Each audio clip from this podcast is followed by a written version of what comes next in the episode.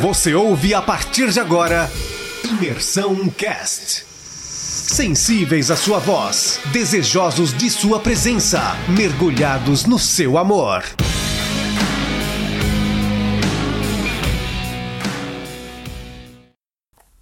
Hoje nós estaremos falando sobre Gênesis 22 e começa o capítulo Deus colocando Abraão à prova.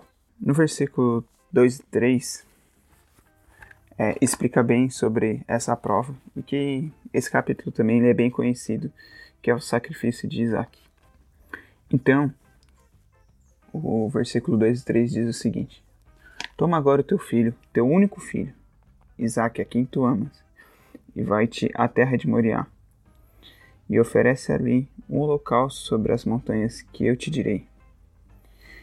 No versículo 3 diz que Abraão ele se levantou de manhã de madrugada, ele pegou um jumento, arrumou as coisas e partiu com, com o seu moço.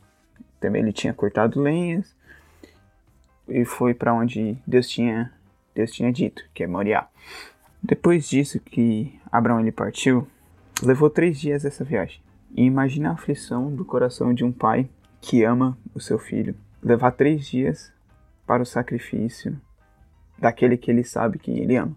Então imagina a aflição do coração de Abraão. Mas em nenhum momento a Bíblia nos relata que o coração de Abraão ele titubeou, ele duvidou, ele ele voltou para trás daquilo que Deus ele tinha ele tinha falado. Depois desses três dias da viagem, ele avista os montes, e quando ele avista os montes, Abraão fala para os seus servos, para eles ficarem ali com, com o jumento, e ele pegou ele e o seu filho, tudo que precisava levar, então imagina Isaac levando a lenha que ele seria sacrificado ali, e Abraão, a dor do, do coração de seu pai, vendo tudo aquilo. Isaac, no versículo 7, ele questiona: Pai, está tudo aqui, mas cadê o cordeiro? E aqui eu fico. Eu fico com esse, com esse versículo muito é, gritante no meu coração em questão a atitude de Abraão, dele, mesmo estando ocorrendo tudo aquilo que. indo contra aquilo que ele pensava, é, ele tinha recebido a promessa de que ele seria pai de uma grande nação, e ele indo levar o seu filho, mesmo assim, ele confia e ele diz: Deus proverá, Deus proverá. E, e continuaram caminhando juntos. Então eles chegam, eles constroem o altar.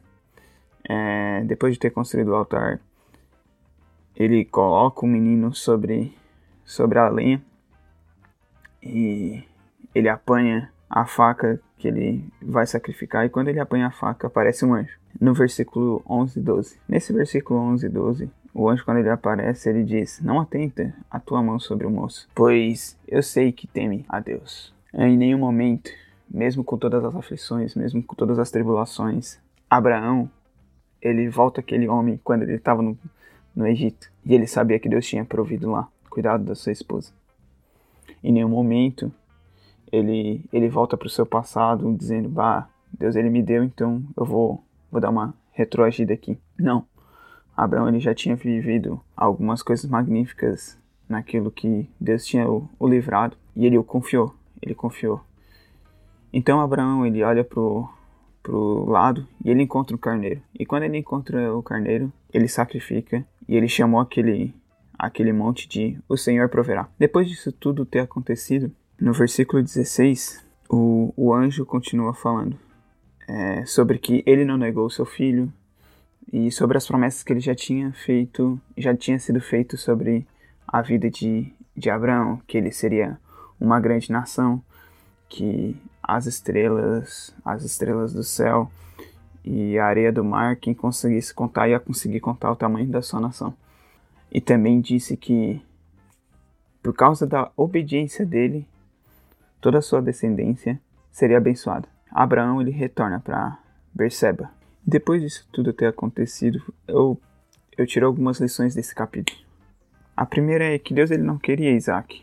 Deus ele queria o coração de Abraão. Como a gente já ouviu várias vezes esse, essa frase, e às vezes quando a gente ouve uma frase de efeito, a gente não medita sobre ela. Às vezes Deus ele nos pede algumas coisas da nossa vida que nem é pecado. Na Abraão era uma benção. E ele pede para nós entregarmos no, nas mãos dele, para de fato, tudo aquilo que estiver acontecendo, tudo aquilo que a gente de fato necessita, a gente vê que não é pela nossa, pela nossa mão, que não é pelo nosso poderio aquisitivo, não é sobre a gente, e sim sobre a gente entregar e confiar naquilo que Deus ele, ele pode fazer. E quando a gente entrega nosso, nosso coração a Cristo, a gente tem as melhores coisas de Deus na, na terra. E que às vezes trará aflições, trará algumas dores. Porém, a gente encontra refrigério, porque por maior que seja a aflição, nós estamos descansando em Deus. E outra coisa que eu aprendo nesse, nesse capítulo, que nós podemos aprender, é que tudo isso aqui ele sempre apontou para Cristo. As histórias dos, dos patriarcas, eles sempre apontaram para Cristo. Esse quase sacrifício de Isaac apontava para o sacrifício de fato de Cristo. O sofrimento de um pai ao entregar o seu filho para morrer, sendo ele inocente por várias pessoas, por toda uma multidão de pecado. E a gente também pode perceber que tudo era sombra, mas Cristo é a realidade. Essa é uma das histórias mais lindas do capítulo de Gênesis para mim. É, pois aqui a gente vê uma das coisas mais lindas que é o apontamento para Cristo de uma maneira muito clara. Muito clara do sacrifício que um dia Deus entregaria ao seu, ao seu filho para morrer em nosso lugar. Outra coisa que eu vejo aqui de grande valia é que Deus ele, ele prova a gente para ver também para para a gente ver onde é que está o nosso coração. E onde é que está o nosso coração? Está em ídolos, está em bênçãos que Deus nos deu e às vezes a gente se perde. Ou está de fato naquilo que que Deus ele quer para nossa vida, o cumprimento da sua promessa, da sua boa vontade para a nossa vida. A gente tem que ficar ciente que Deus ele vai vai nos provar, mas ele não vai nos tentar. A prova ela vem para a gente ser aprovado e que nós venhamos ser aprovados em todas as nossas aflições, na, nas nossas provas que, que nós passarmos nessa terra.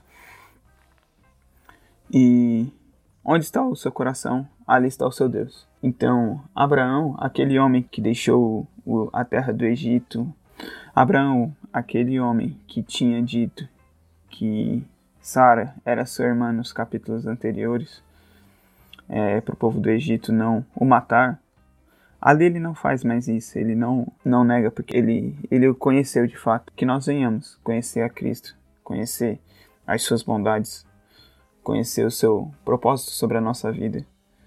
Para que sim, nós venhamos caminhar sobre a sua palavra, para que nós venhamos ficar constrangido em amor e entregar tudo, não só parte do nosso coração, não só aquilo que às vezes nós achamos que não é tão importante, Outra, outra coisa que eu vejo aqui, para nós não idolatrarmos até os sonhos que Deus colocou no nosso coração. É lindo ver um povo que sonha com as bênçãos de Deus, é lindo ver tudo que Deus ele pode manifestar na nossa geração. É lindo ver tudo isso. Porém que a gente não venha se perder ou se embebedar com os nossos sonhos que até que até colocam Cristo como o foco, mas esses sonhos eles não foram sacrificados de fato é, perante a Cristo dizendo: Deus, eu tenho os sonhos de sonhar os teus sonhos, mas eu não quero me embebedar com isso, crescer o meu ego, eu quero viver com o coração constrangido em amor e viver cada vez mais apaixonado, cada vez mais apaixonado por, por ti, cada vez mais sonhando os teus sonhos, não porque eu sou alguma coisa, mas sim porque tu és Tu és o Cristo, o Filho do Deus vivo, aquele que o meu coração clama diariamente. Então é isso, pessoal. Abraço.